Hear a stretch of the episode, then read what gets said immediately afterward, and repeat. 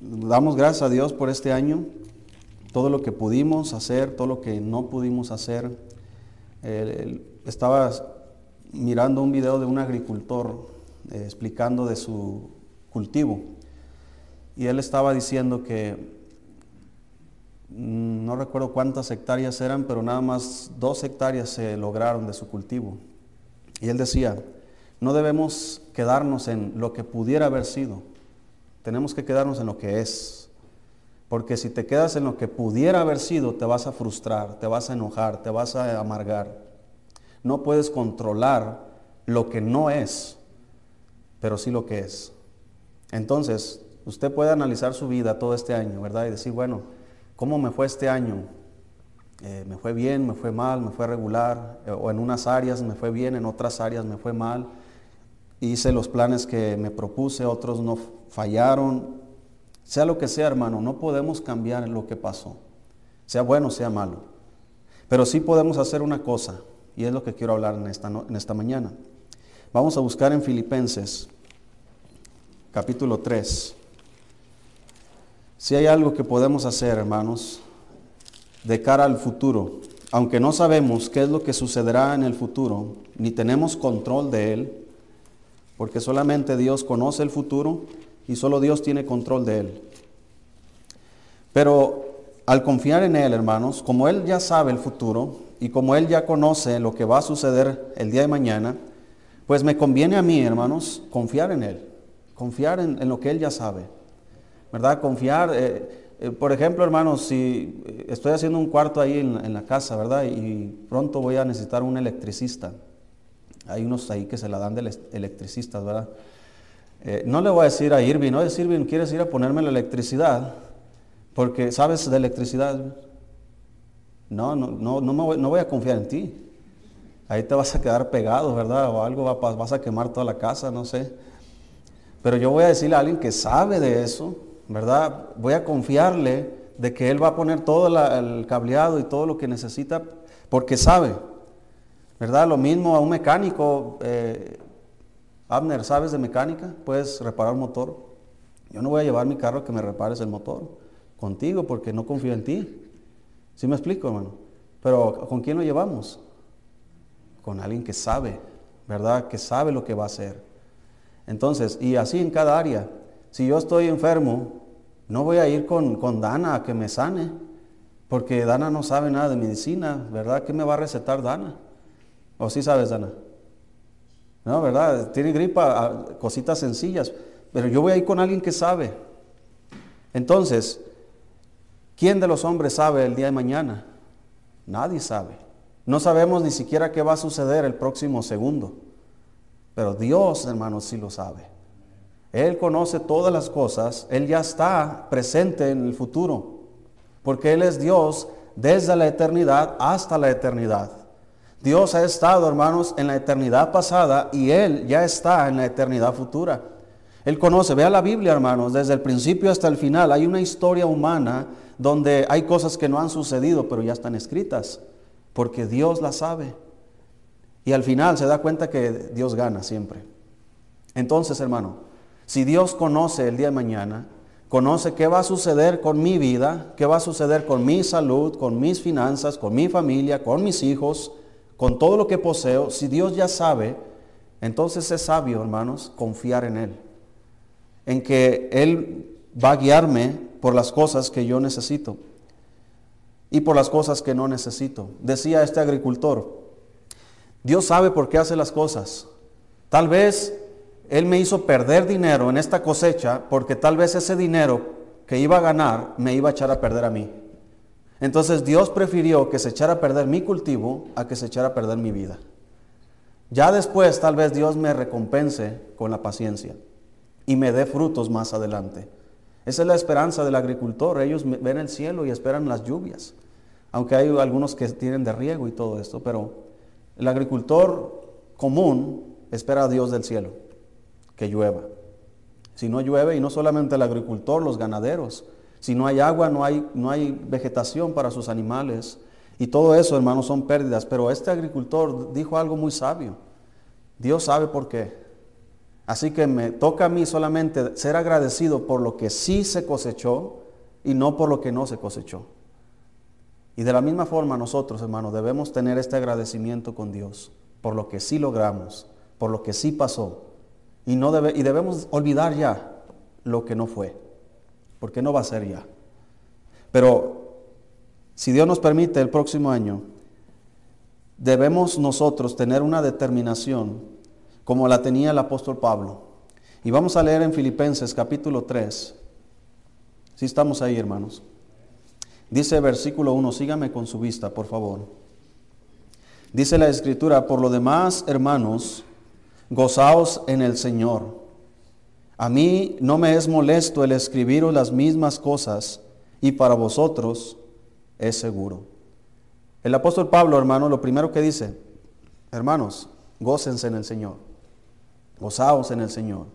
Si mi gozo depende de Dios, mi gozo está seguro. Si mi gozo es por lo que Dios es, por lo que Dios ha hecho, por lo que Dios me ha dado, hermanos, entonces mi gozo está asegurado. Pero si nuestro gozo depende de nuestras circunstancias, nuestros gozos, nuestro gozo, nuestra paz va a ser fluctuante.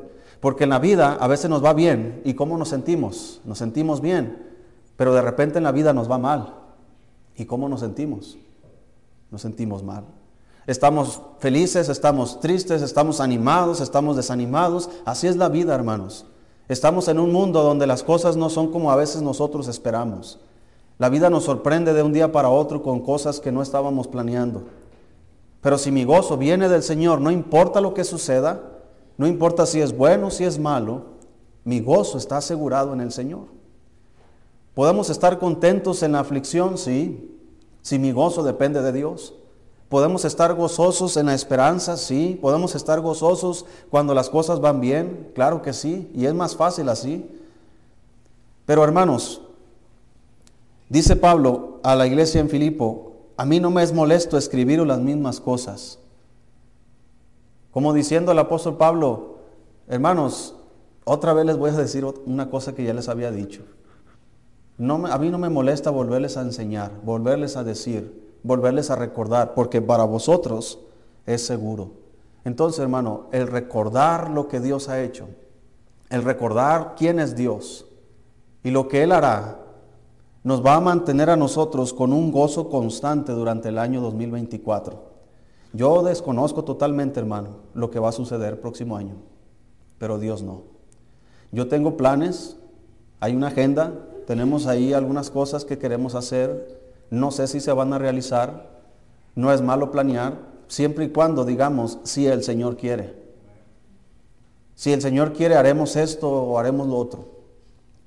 ¿Verdad? ¿Y, ¿Y, por qué si el Señor quiere? Porque Él es el que tiene el control de las cosas. Él es el que decide si se va a hacer o no se va a hacer. Él es el que decide en los agricultores si van a cosechar o no van a cosechar. Por alguna razón Dios lo hace.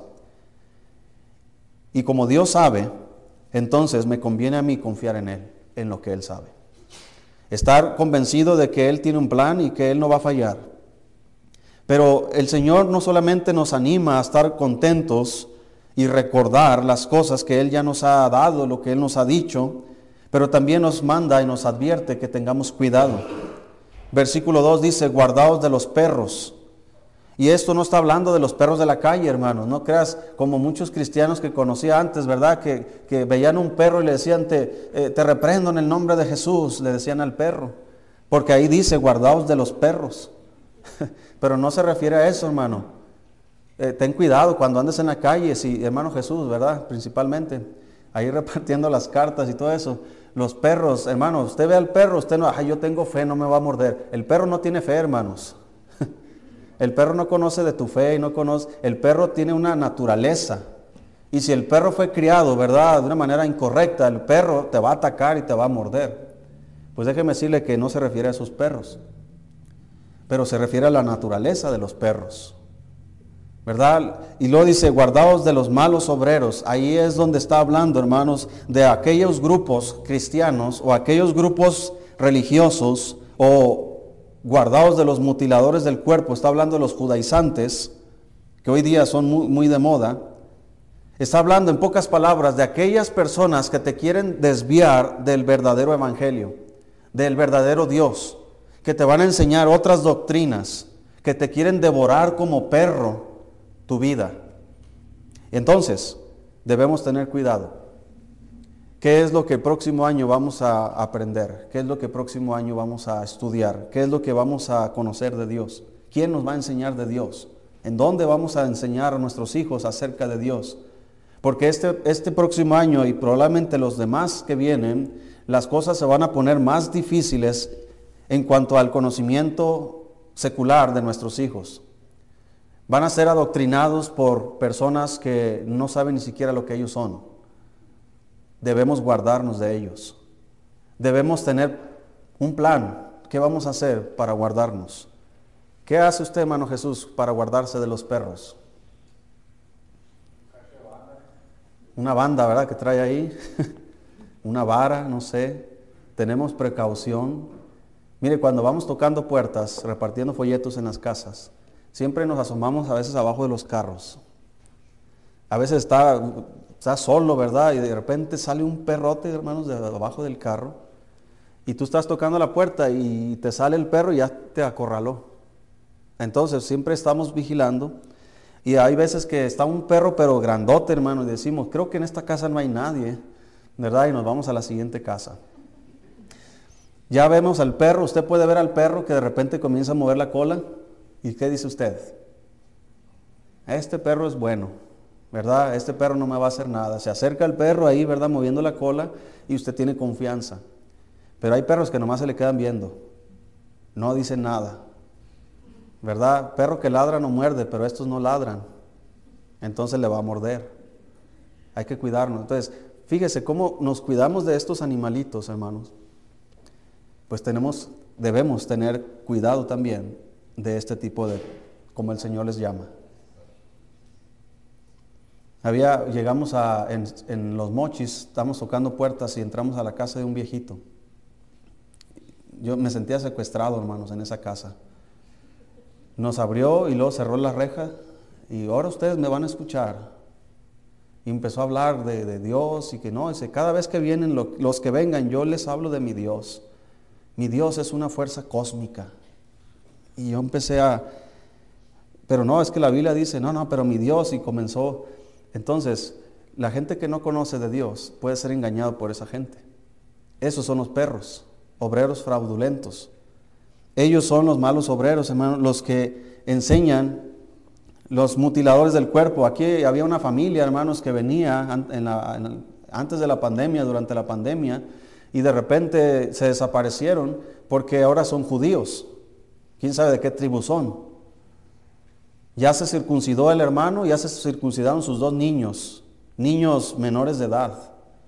Porque en YouTube empezaron a escuchar a un perro, como menciona la Biblia alguien que estaba enseñando cosas que no debía enseñar y engañó a esta familia.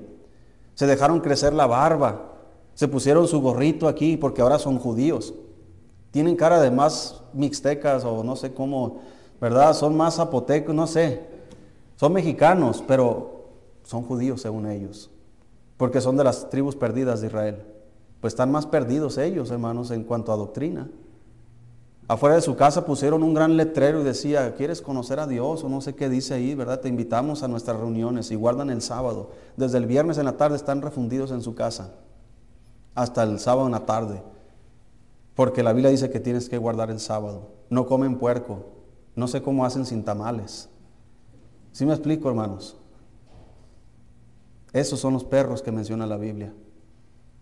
Debemos guardarnos de ellos. Como mencionaba en la escuela dominical, depende del Dios que crees, es la vida que llevas. Los islámicos, ellos creen acerca de Alá y ellos viven de acuerdo a sus creencias. Por eso es que se hacen matar, ¿verdad? Se suicidan, se ponen bombas y estallan en medio de parques, en medio de centros comerciales, para tratar de matar al mayor número posible de personas, porque eso es lo que les enseñan acerca de su Dios. Y que una vez que ellos mueren allá en el cielo, su Dios Alá les está esperando con, con muchas mujeres para ellos. Por eso hacen lo que hacen, porque creen lo que creen. Por eso los, eh, los hindúes, hermanos, ellos tienen escasez de alimentos, pero tienen las calles llenas de animales, porque ellos creen que esos animales son personas que han reencarnado. Por eso viven como viven, por el Dios que creen.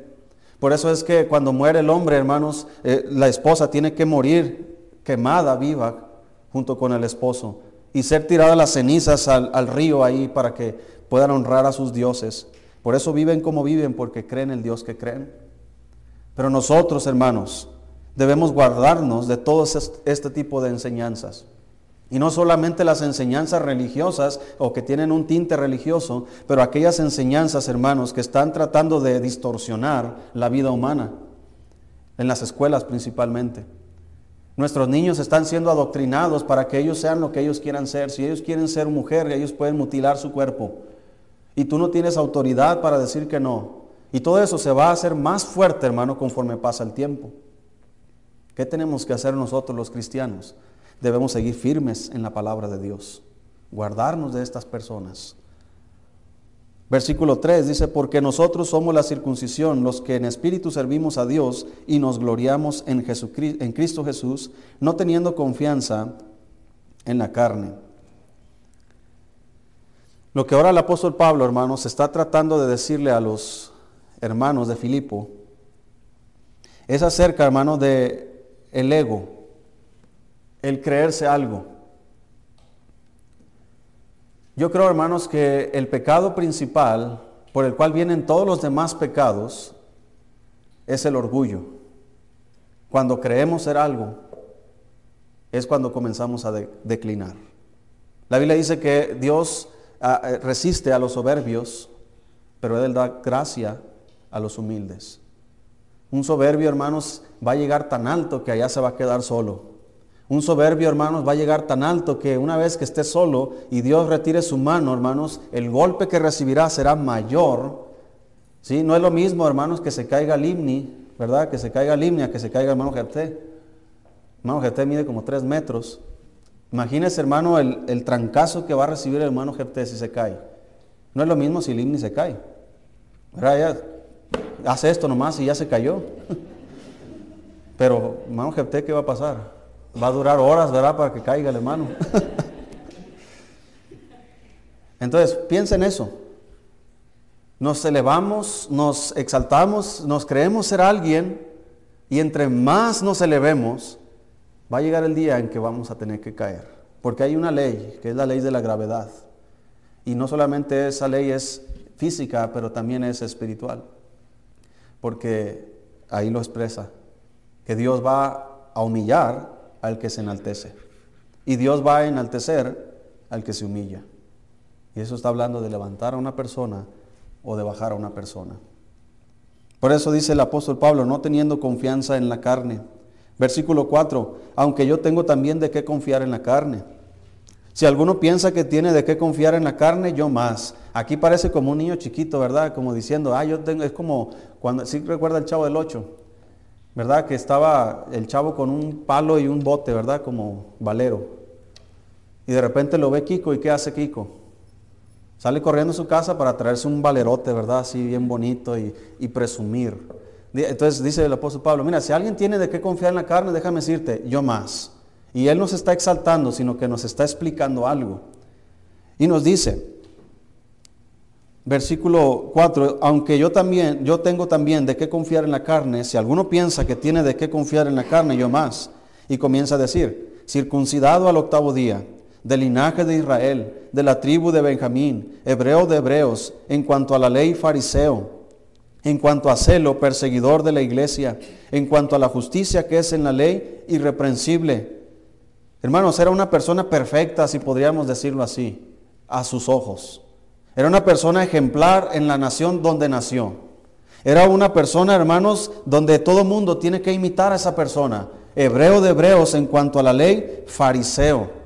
En cuanto a la justicia que es en la ley, irreprensible. Una persona que no encontraba tacha ni error. Una persona que conocía como la palma de su mano la ley de Dios. Y para eso llevaba años y años y años de estudio de la palabra de Dios. Era una persona estudiada, sabía la ley, sabía los diez mandamientos, sabía todo el Antiguo Testamento. Una persona estudiada, una persona con conocimiento. Y era una persona con una nación privilegiada, era hebreo, de la tribu de, de Benjamín. Era un hombre, hermanos, que tenía muchas credenciales buenas. Pero todo eso dice, versículo 7, pero cuantas cosas eran para mí ganancia, las he estimado como pérdida por amor de Cristo. Dice el apóstol Pablo, a mí no me importa quién soy yo, a mí me importa quién es Jesús. Versículo 8, y ciertamente aún estimo todas las cosas como pérdida por la excelencia del conocimiento de Cristo Jesús, mi Señor, por amor del cual lo he perdido todo y lo tengo por basura para ganar a Cristo. No me importan mis credenciales, no me importa mi nación, no me importa lo que fui, lo que he hecho, lo que sé. Lo único que me importa es Jesucristo. ¿Quién es Él? Quiero conocerle. Versículo 9 dice ahí, hermanos, y ser hallado en Él, no teniendo mi propia justicia, que es por la ley, sino la que es por la fe de Cristo, la justicia que es de Dios por la fe, a fin de qué? Ese es el propósito mayor que todo cristiano debería tener en esta vida, conocer a Jesucristo.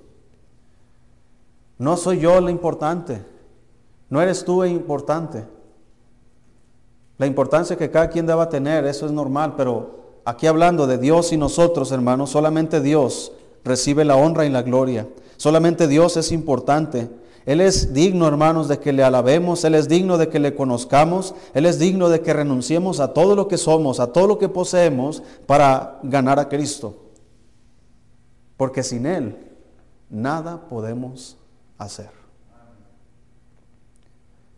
Así que próximo año, si Dios nos da vida y nos deja emprender lo que tenemos planeado emprender, si Él no está involucrado, nada podemos hacer. Aún nuestra propia vida, hermanos, está suspendida en Él. Depende de Él. Una vez que Él deje de soplar aliento de vida en nuestra nariz, hermano, en ese momento nosotros expiramos. Pero Él es fiel.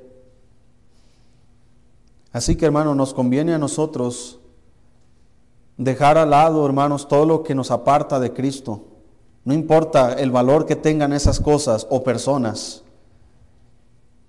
Debemos tener un solo propósito y el propósito máximo es el conocerle. Y no solamente para salvación, que es lo principal. Si alguien no conoce a Cristo como su Salvador, hermanos, es bueno y es, es bueno para ti en esta mañana que tú conozcas que Jesucristo murió por tus pecados, para que no vayas al infierno. Y es necesario que te arrepientas de tus pecados y que confieses que Jesucristo es el Señor. Pero nosotros los cristianos que decimos, ya le conocemos, la pregunta que te hago es, ¿le conoces como deberías conocerle? ¿Ya estás satisfecho con lo que conoces de Él? ¿Ya has hecho por Él lo que debiste haber hecho ya? Este año que pasó ya, ya no podemos cambiarlo, pero hay cosas que dejamos de hacer para Él. Ya no las pudimos hacer ya sea por negligencia, por desobediencia, por ignorancia, por lo que tú quieras, ya no podemos restaurar el pasado, pero sí podemos hacer una cosa, hermanos, y sigamos leyendo. Dice en el versículo 12, no que lo haya alcanzado ya, dice el apóstol Pablo, ni que ya sea perfecto, sino que prosigo, por ver si logro asir aquello para lo cual fui también nacido por Cristo Jesús. Dice el apóstol Pablo, hermanos, mira, aunque yo tengo esta esperanza, aunque yo tengo este plan, aunque he renunciado a todo lo que para mí era ganancia, para mí ahora es como estiércol, es como basura, y mi propósito es para ganar a Cristo a fin de conocerle y el poder de su resurrección y la participación de sus padecimientos, llegando a ser semejante a Él en su muerte, si en alguna manera llegase la resurrección de entre los muertos, no que lo haya alcanzado ya, dice el apóstol Pablo ni que ya sea perfecto. Hermanos, ¿cuántos de nosotros hemos alcanzado el propósito máximo de Dios para nuestras vidas? ¿Cuántos ya somos perfectos? Entonces también nosotros debemos proseguir, sino que prosigo, dice el apóstol Pablo, para ver si logro asir aquello para lo cual fui también nacido por Cristo Jesús.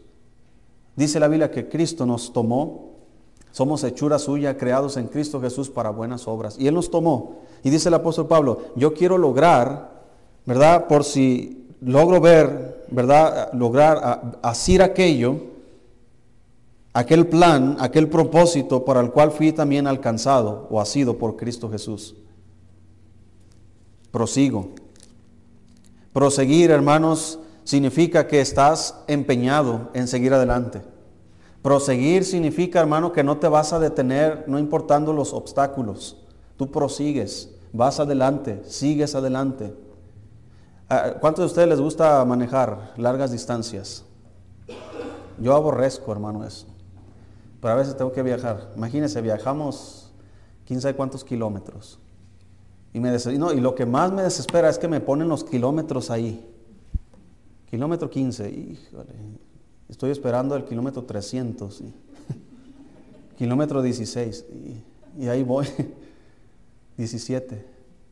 Digo yo, voy a ignorarlos. Y voy así, ya cuando voy llegando lo veo. Y 18. Falta mucho. Mejor me pongo a hablar con Dios, me pongo a escuchar música, hacer otra cosa y me distraigo un rato, ¿verdad? Y ya cuando volteo a ver, ah, voy en el 100, ya al menos es ganancia. Pero hay que proseguir, hay que proseguir, hay que proseguir. Una cosa que, que ahora que estamos, ayer fuimos con los jóvenes ahí a Chihuahua y tampoco me gusta manejar de noche, y ahí veníamos en la noche.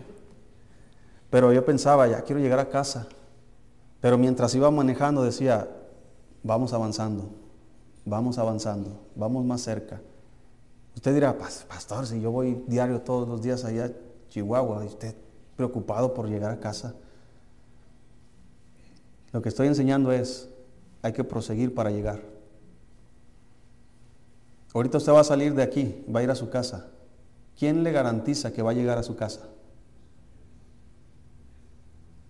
Así de sencillo es esto. Pero si Dios le da licencia, como decía mi papá, si Dios le da la oportunidad de llegar a su casa, de aquí a su casa, ¿sí? De allá hasta la estatua del Menón, ¿cuántos accidentes no hay? ¿Cuántas cosas no pueden pasar? Pero Dios le lleva y le trae, le lleva y le trae.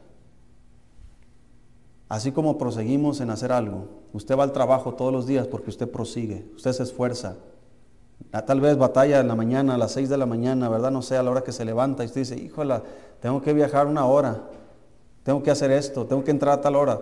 Y más los que van a trabajar de noche, toda la noche trabajando, haciendo cosas ahí. Pero usted lo hace por un propósito, usted tiene que llevar alimento a, a su familia, usted tiene que sostener a su familia. Y usted prosigue, prosigue, prosigue, sigue adelante. De repente ya tiene un año, dos años, cinco años, diez años, veinte años. ¿Cuántos tiene hermano ahí trabajando? 35. Mire, cuando yo nací el hermano empezó a trabajar ahí. Ha sido muy persistente. Ahora eso, trasládelo a su vida cristiana y prosiga. Prosiga en la oración. Prosiga en el estudio de la palabra de Dios. No se desanime, no, no, no se eche para atrás. Prosiga en ser fiel a la iglesia. Porque venimos a la iglesia a adorar a Dios, pero venimos a escuchar a Dios, a escuchar su palabra. Venimos a, que nuestros niños sean enseñados, hermanos, de la palabra de Dios. Debemos proseguir, hermanos. Versículo 13 dice la Biblia, hermanos, yo mismo no pretendo haberlo ya alcanzado, pero una cosa hago, olvidando ciertamente lo que queda atrás y extendiéndome a lo que está delante. Prosigo a la meta al premio del supremo llamamiento de Dios en Cristo Jesús. Así que todos los que somos perfectos, y no habla de, que no eres eh, sin defecto, sino de madurez, dice esto mismo sintamos. Y si otra cosa sentís, eso también nos revelará el Señor. Pero en aquello a que hemos llegado, sigamos una misma regla, sintamos una misma cosa. Hermanos, sed imitadores de mí y mirad a los que así se conducen según el ejemplo que tenéis en nosotros. Dice el apóstol Pablo, hermanos, que él no pretendía haberlo alcanzado. Y es interesante, hermano, que cuando el apóstol Pablo está escribiendo esto, hermanos, él está en la cárcel. ¿Qué puedes hacer en la cárcel? Está, y no son como las cárceles de hoy día, hermanos, de que tienen todas las comodidades comparado con las cárceles donde él estuvo. Él estuvo ahí, hermanos, en la cárcel, estuvo ahí eh, tratando de, de servir a Dios desde la cárcel. La mayoría de las cartas que el apóstol Pablo escribió, hermanos, fueron escritas en la cárcel. En la cárcel, ¿qué puedes hacer? No puedes visitar a nadie, no puedes hablarle a nadie, no puedes hacer nada. Pero la mentalidad del apóstol Pablo y el espíritu del apóstol Pablo no estaban presos, sino que él estaba planeando, yo, yo no pretendo haberlo alcanzado, sino que sigo adelante, prosigo a la meta, sigo haciendo la voluntad de Dios. Pero ¿qué diríamos tú y yo en la cárcel? O en una circunstancia adversa, ¿qué diríamos? No es imposible, no se puede. Mira cómo ando, mira cómo me trata la vida, mira cómo estoy. Dios, ¿por qué permites esas cosas en mi vida? ¿Y por qué a los demás los bendices y por qué a mí no? En lugar de tener la actitud del apóstol Pablo, comenzamos a tener una actitud negativa. No se puede hacer, es que no sé, es que las circunstancias, es que la familia, es que mis hijos, es que esto, es que lo otro. Y en lugar de proseguir, nos detenemos, porque algo se puso enfrente de nosotros. No importa lo que se ponga enfrente. ¿Cuántas cosas no se le pusieron enfrente al apóstol Pablo? Pero él prosiguió, él siguió fiel, él siguió adelante, él terminó su carrera con gozo. Él pudo decir al final de sus días, he acabado la carrera. ¿Cuántos podemos decir confiadamente eso? Estamos aquí significa que no hemos acabado la carrera. ¿Qué tenemos que hacer? Hay que proseguir. Hay que olvidar lo que queda atrás. Ya el 2023 ya está atrás. Ya, no podemos cambiar eso. Pero hay que proseguir en lo que está delante. Hay que extendernos. Esa palabra extendernos, hermanos, es, es una palabra que, que se puede utilizar o que se utiliza para cuando nosotros usamos algún objeto para alcanzar otras cosas. Es como si se te caen las llaves a la alcantarilla y agarras un brazo, un palo o agarras algo y, es, una extensión de ti. Y eso ayuda a que tú puedas alcanzar lo que estás buscando. Eso es lo que habla esta palabra. Extendiéndome a lo que está delante significa de que tú vas a usar las herramientas que Dios te dio para poder lograr lo que Dios espera de ti. No vas a decir, es como decir, hermanos, es que no se puede hacer nada en mi vida? Bueno, tienes a Dios en tu vida. Tienes el Espíritu Santo en tu vida. Tienes una iglesia en tu vida. Tienes un pastor en tu vida. Tienes la palabra de Dios en tu vida. Usa eso y extiéndete hacia lo que está delante. Es que no sé, para eso se enseña la palabra de Dios. Es que no puedo. Para eso se necesita fortalecernos en el Señor. Pablo decía, todo lo puedo en Cristo que me fortalece. No lo podía él en sus fuerzas porque él es imposible que pueda, pero él se extendía por medio de las herramientas que Dios le daba. Y, y el Señor, hermanos, es, es el que está con nosotros todos los días. Él es el que nos capacita, nos ayuda, nos transforma, nos perdona, nos castiga, nos disciplina, nos corrige, nos endereza. Él está trabajando constantemente en nuestras vidas. Si vamos a lograr extendernos hacia lo que está delante, es necesario que Cristo tenga participación activa en nuestras vidas. Si Cristo no está participando activamente en nuestras vidas, que nosotros le dejemos, nada va a suceder. Sin mí nada podéis hacer, dijo él. ¿Quieres extenderte hacia lo que está delante? ¿Quieres alcanzar aquello para lo cual fuiste alcanzado por Dios? Necesitas proseguir. Necesitas ser fiel, necesitas seguir adelante. Es fácil decir eso cuando todo está bien. Échale ganas, sigue adelante. Pero cuando las cosas son adversas, las cosas se ponen más difícil. Es por eso que el Señor dijo, puesto los ojos en Jesús, el autor y consumador de la fe, el cual por el gozo puesto delante de él sufrió la cruz menospreciando el oprobio. Él no se puso a mirar el oprobio, el rechazo, el castigo, sino que Él se puso a mirar lo que su sacrificio iba a lograr.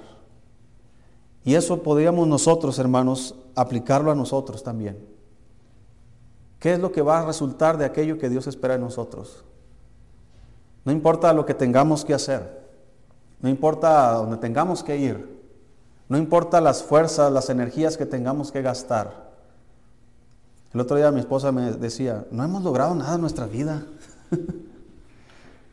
Le digo, es que nosotros no estamos aquí para lograr algo en nuestras vidas. Nosotros estamos para que las personas logren algo en su vida. Yo no estoy aquí para ser rico, para ser millonario, famoso, exitoso. Yo estoy aquí para predicar la palabra de Dios. Como dijo el apóstol Pablo, eh, empobreciendo, pero enriqueciendo a muchos. ¿Verdad? Estamos aquí para que las familias sean edificadas, animadas, retadas, para que se esfuercen, sigan adelante, para que sus matrimonios sean fortalecidos, para que sus hijos sean capacitados. Intercedemos por sus familias. Nuestro trabajo depende de Dios, nuestro trabajo es para Dios. Así que yo solamente tengo una meta, quiero terminar mi trabajo. Mi trabajo no tiene jubilación como el trabajo de muchos de ustedes. la jubilación que yo tengo, hermanos, en mi trabajo, ¿sabe cuál es? Cuando el Señor diga, bien, buen siervo y fiel. Hasta ahí se acabó mi trabajo. Como cristianos, también estás en el mismo trabajo. Hasta que el Señor te diga, buen, bien, buen siervo y fiel. Sobre poco has sido fiel, sobre mucho te pondré. Entra en el gozo de tu Señor. ¿Cuántos quisiéramos escuchar esas palabras, hermano? Entonces debemos proseguir. ¿Cuántos enemigos tendremos en el futuro? ¿Cuántas enfermedades vamos a enfrentar? Tal vez tengamos que enfrentar la muerte el próximo año, muy de cerca. Pero también déjeme decirle una cosa, tal vez también vamos a enfrentar la segunda venida de Cristo. No los veo muy convencidos. Si hay algo que me anima más, a veces decimos, un año más, ¿verdad? Decimos, pero realmente no es eso, hermano, es un año menos. La distancia que tenemos con Dios cada vez es más corta. Pasa 2024, ¿sabes qué pasa, hermano? La distancia se hace más corta hasta que por fin un día estemos con el Señor. Pero en este tiempo, sea uno, dos, cinco, diez años, no sabemos. Nuestro único, nuestra única propósito que tenemos por delante, hermano, es proseguir, ser fieles. Hay que hacer lo que tenemos que hacer en el tiempo que se tiene que hacer. Y si fallamos, al menos lo intentamos. Pero usted levántese y prosiga, siga adelante.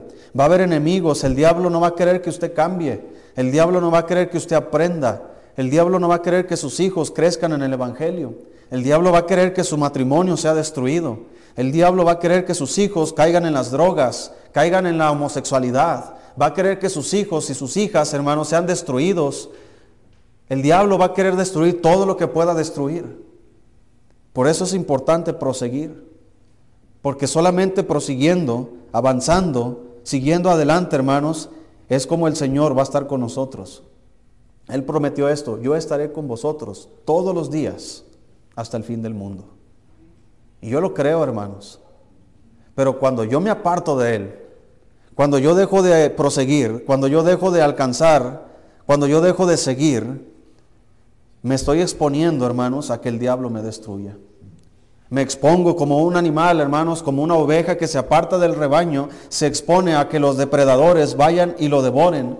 Es por eso que dice, guardaos de los perros, de los mutiladores del cuerpo, guardaos de los falsos profetas, porque una vez que la oveja se aparta del rebaño, se aparta del pastor del rebaño, es ahí, hermanos, donde el diablo toma presa y lo devora.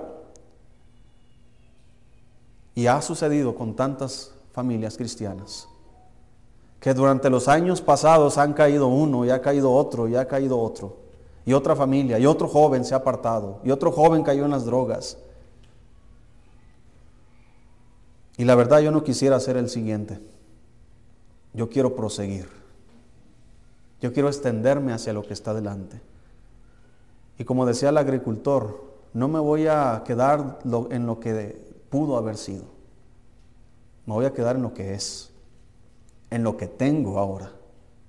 Si lo que tengo eh, me va a alcanzar para llegar a cierto punto, eso es lo que haré. Porque todo el mundo quisiéramos más, ¿verdad? Quisiéramos hacer más, quisiéramos llegar más lejos, pero no tenemos las herramientas necesarias para eso. Y muchas veces eso nos desanima y decimos, entonces no se puede. El problema es que tú estás yendo a un lugar donde tal vez Dios no te va a permitir llegar. Basta cada día su propio mal. El día de mañana, que Dios nos permita el mañana. Mire, si hoy logramos hacer toda la voluntad de Dios para nuestra vida, el día de hoy, el día de mañana todavía hay oportunidades de hacer la obra de Dios. Así que no debemos nosotros pensar de más, sino pensar en lo que es. Hoy día, ¿qué está haciendo usted como cristiano? Va a llegar a su casa ahorita, ¿qué va a hacer? Ahorita terminando este mensaje, ¿qué decisiones va a tomar usted? ¿Usted está animado en seguir, en proseguir? Todos estamos en diferentes niveles de conocimiento y en todas las áreas de la vida. Algunos tienen muchos años aquí en la iglesia, otros apenas van empezando. Pero todos estamos, hermanos, en la misma carrera. Muchos ya están al final de su carrera. Muchos están al principio de su carrera, otros van a la mitad. Yo no sé. Lo único que sé es que yo estoy en la carrera y quiero terminarla. Y la única forma de terminarla es proseguir. Y hay dos formas, y terminamos, dos formas de proseguir. Vamos a buscar Hebreos capítulo 12.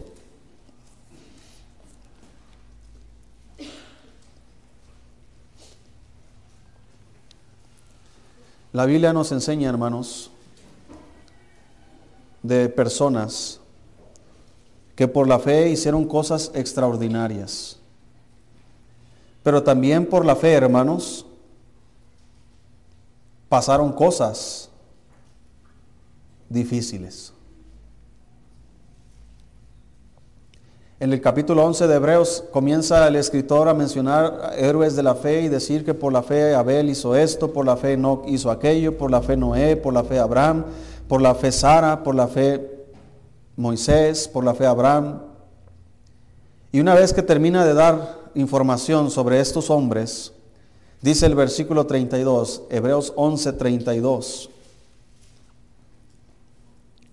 Dice, ¿y qué más digo? Porque el tiempo me faltaría contando de Gedeón, de Barak, de Sansón, de Jefté, de David, así como de Samuel y de los profetas, que por fe conquistaron reinos, hicieron justicia, taparon, eh, alcanzaron promesas, taparon boca de leones, apagaron fuegos impetuosos, evitaron filo de espada, sacaron fuerzas de debilidad, se hicieron fuertes en batallas, pusieron en fuga ejércitos extranjeros. Las mujeres recibieron sus muertos mediante resurrección, mas otros, por la fe, fueron atormentados, no aceptando el rescate a fin de obtener mejor resurrección. Otros experimentaron vituperios y azotes, y a más de estos prisiones y cárceles, fueron apedreados, aserrados, puestos a prueba, muertos a filo de espada, anduvieron de acá para allá cubiertos de pieles de ovejas y de cabras, pobres, angustiados, maltratados, de los cuales el mundo no era digno, errando por los desiertos, por los montes, por las cuevas, y por las cavernas de la tierra. Y todos estos, aunque alcanzaron buen testimonio mediante la fe, no recibieron lo prometido, proveyendo Dios alguna cosa mejor para nosotros, para que no fuesen ellos perfeccionados aparte de nosotros. Por tanto, capítulo 12, nosotros también, teniendo en derredor nuestro tan grande nube de testigos, despojémonos de todo peso y del pecado que nos asedia y corramos con paciencia la carrera que tenemos por delante, puesto los ojos en Jesús, el autor y consumador de la fe, el cual por el gozo puesto delante de él sufrió la cruz, menospreciando el oprobio, y se sentó a la diestra del trono de Dios. Dos cosas que tenemos que hacer, hermanos. La primera, tenemos que despojarnos de todo peso. Si tú quieres proseguir, vale más que vayas ligero de peso. Porque no estamos en una carrera de 100 metros, hermano, estamos en un maratón. Una carrera donde hay obstáculos. Hay veces que vamos a estar en el valle y hay veces que vamos a estar en la montaña. Pero la Biblia dice que Dios es Dios en el valle y Dios es Dios en donde? En la montaña. Así que si te toca estar en un valle plano, donde tú puedes avanzar ligero, ten conciencia de que Dios es Dios del valle y que Dios te puede ayudar ahí. Pero si te toca estar en una montaña subiendo, Dios también está ahí. Si estás experimentando la vida, Dios está ahí. Estás experimentando la muerte, Dios está ahí. Estás experimentando la salud, Dios está ahí. Estás experimentando la enfermedad, Dios está ahí. Hay necesidad, Dios está ahí. Estás satisfecho, Dios está ahí. Todas las cosas son de Dios. Todo está bien, ahí está Dios. Todo está mal, no olvides que también Dios está ahí. Despójate de todo peso. Tal vez ese peso que te estorba para proseguir son tal vez algunas amistades que te inducen a apartarte de Dios. Tal vez te invitan a los vicios, no lo sé. Tal vez son algunas cosas en tu propia vida personal que te estorban. Despójate de eso y del pecado que nos asedia. Todos conocemos, hermanos, el tipo de pecados que son más comunes en nuestras vidas debemos tener cuidado de no acercarnos tanto. Debemos tener cuidado, hermanos. Si tú sabes, por ejemplo, hermanos, a mi esposa no le gusta ver un ratón para nada. El, nomás ella se da cuenta que hay un ratón en la casa, hermano, no importa la hora que sea, me va a levantar. Y hasta que le diga, ya no está el ratón, va a estar contenta. Así debemos ser con el pecado hasta que el pecado se haya ido y estemos a salvo. Debemos seguir y proseguir. ¿Y qué tenemos que hacer después? Tenemos que correr con paciencia. Hermano, sea paciente. La vida es difícil, la vida es dura, pero Dios está con nosotros. Sea paciente. Dios a su tiempo hará. Dios proveerá, Dios sanará, Dios transformará, Dios cambiará. Sea paciente y espera en Dios. Corra con paciencia la carrera que tiene por delante. Y la única forma de correr, hermano, es puesto los ojos en Jesús. Porque si usted comienza a mirar a las otras personas en la carrera que ellos están llevando, usted va a juzgar mal porque va a decir, mira, yo voy más adelantado que él, yo estoy mejor que él y vamos a comenzar a tener la actitud que el apóstol Pablo dice, yo no quiero tenerla. Mira, este ya anda mal y yo ando bien. O podemos decir, mira, aquel va bien adelantado, Dios lo bendice, Dios lo usa y a mí no. Y podemos estar bien o podemos estar mal dependiendo a quién estamos mirando. Pero si miramos a Jesucristo, hermanos, no vamos a errar. Porque Él nos va a dar la perspectiva correcta de la carrera que tenemos por delante. Dios nos va a decir, mira, deja de mirar al de lado. Él tiene sus luchas, Él tiene sus batallas, pero tú tienes las tuyas. Él tiene sus tentaciones, pero tú tienes las tuyas. Él tiene sus enfermedades, pero tú tienes las tuyas. Él tiene el plan que yo tengo para Él, se va a realizar si Él sigue la carrera, pero el plan tuyo es diferente. Tú corre con paciencia esta carrera. Sé paciente. A su tiempo, hermano, usted va a poder ver lo que ha crecido, lo que ha aprendido, lo que ha avanzado. Es como los bebés. No nos damos cuenta cuando crecen, ¿verdad? ¿O sí? Al tiempo se da cuenta. Pero usted no está mirando que su hijo está avanzando en estatura. Nomás está mirando los cambios eh, en rasgos generales. Pero alguien que no mira a una persona, supongamos que no miramos a, a Julieta durante dos años, cuando la volvamos a ver, nos vamos a sorprender, ¿verdad? Porque va a ser otra niña. Ya está hablando, ¿verdad? Y cosas así. Cuando vino Tabea aquí con nosotros, eh, mis hijas estaban chiquillas. Y ahora que vino y se casó y las vio y se quedó, ay, ¿qué les pasó a ustedes? Pues crecieron. Es natural. ¿Por qué? Porque la vida física prosigue, por lo tanto la vida física nos va dando los resultados de proseguir. Hermana Belén no tiene el cabello que tiene ahora, ¿verdad? No lo tenía cuando tenía 15 años. Pero su vida prosiguió hasta la edad que tiene, ¿sí? Y su cabello tiene la forma, el color y toda la textura que tiene ahora. Es lo mismo que Julieta, tiene la textura de su cabello como la tiene ahorita, la estatura que tiene. Pero si su vida prosigue, usted va a ver los resultados del crecimiento. Lo mismo sucede en la vida espiritual. Si proseguimos andando el tiempo, hermanos, usted va a notar la diferencia.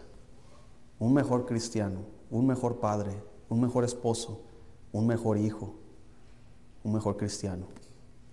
Y esa es la meta. No que ya lo hayamos alcanzado, pero una cosa hago, dijo el apóstol Pablo, olvido lo que está atrás y me extiendo hacia lo que está delante. Puestos de pie, vamos a orar.